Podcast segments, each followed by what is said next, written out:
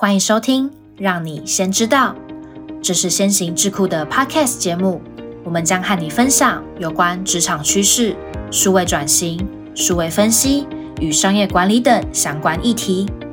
如果对我们的主题感兴趣，欢迎留下你的想法，别忘了分享给你的亲朋好友。请戴好你的耳机，我们的节目即将开始。大家好。欢迎收听，让你先知道，我是主持人 Sunny。本集的单元是掌握先机。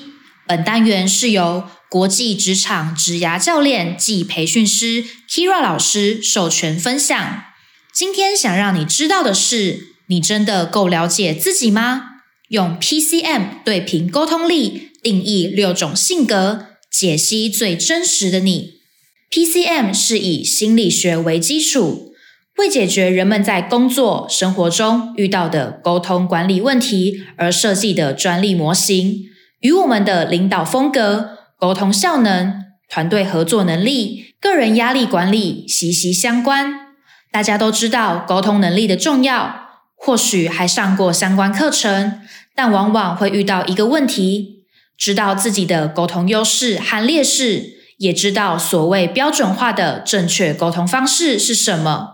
但无法掌握和其他人的沟通方式，又该如何配合他？万一他正处在压力下，对我们负面沟通，就更不知道怎么办了。如果你能够更了解自己惯用沟通模式和压力行为，同时又能看出别人的惯用沟通模式，预测他的压力行为，你的生活和人际关系会有什么变化呢？透过可观察的沟通行为模式，为每一天的生活带来改变，就是 PCM 最有趣的地方。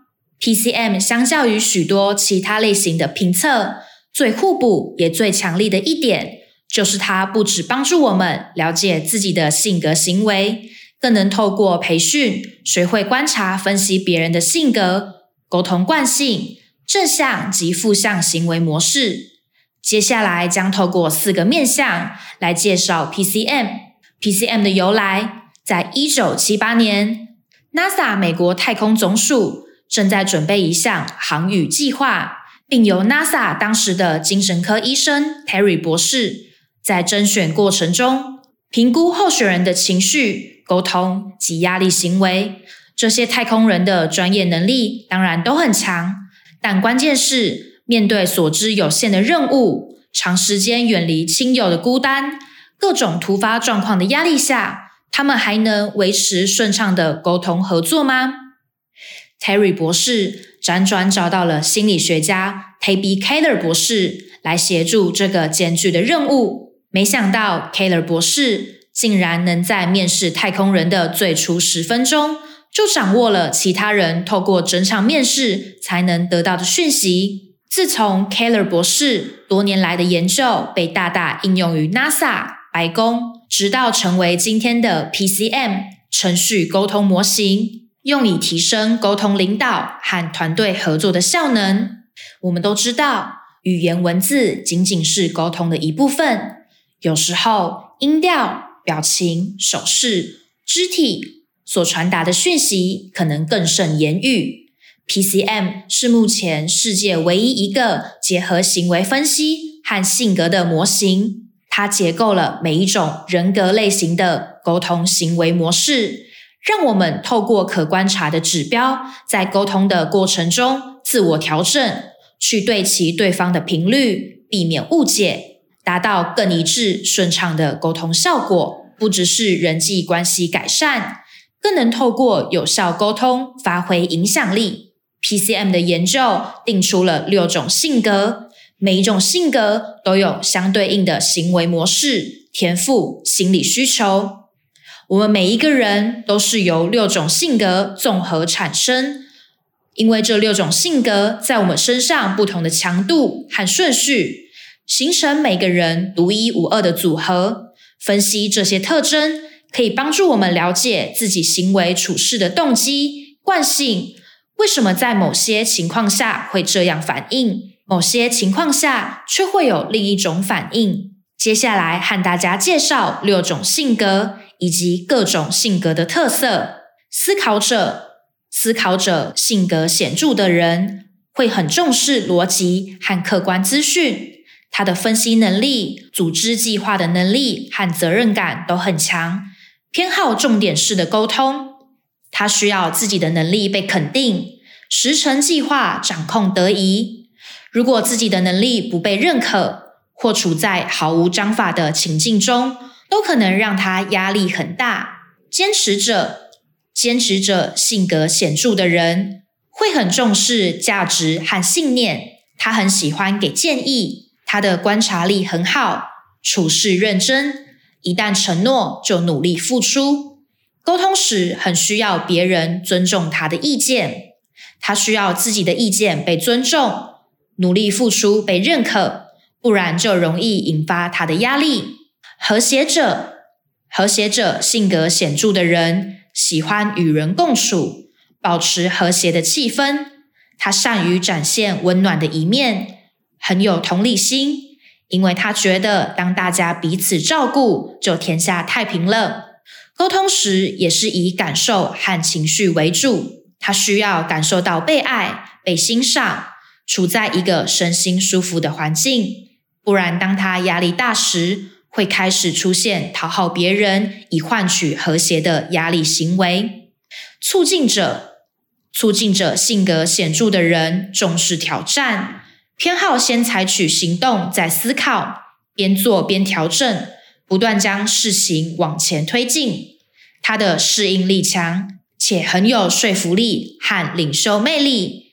沟通时，他会聚焦在行动和利益上。他在生活中需要刺激感，无聊、毫无活力的情境会引发他的压力。想象者，想象者性格显著的人拥有一种内在沉静的力量，偏好先运用想象力，预见事情完成的模样，再采取行动。他的想象力丰富，善于内省、冥想、领悟。沟通时，他通常不会立即反应。而是想一想再回应。他在生活中需要独处的时间和空间，过度被强迫打扰会引发他的压力。顽皮者，顽皮者这个字在 PCM 理论中不适合翻译成反叛，而是指不盲从主流权威。顽皮喜欢自创方式的意思。顽皮者性格显著的人比较随性，有活力。随时都准备好尝鲜，他充满创意、幽默感。沟通时，他会很直接的表达好恶。他需要多样化的与人接触，缺乏人际互动，被强硬规定剥夺自由，都会引发他的压力。听完这六种性格的简介，有没有一些共鸣呢？其实，我们每一个人都兼有这六种性格。只是因为显著性的顺序和发展程度不同，而有着各种不同组合的总合性格。以企业培训的角度来说，PCM 的团体培训应用更广。对人力资源管理而言，它能大幅提升招募效率。透过性格和行为模式的观察，帮助人资主管把对的人放在对的位置。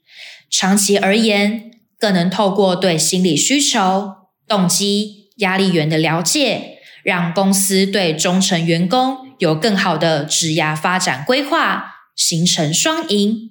对行销和业务部门而言，多窗口又频繁的横向沟通协作是他们的工作特性。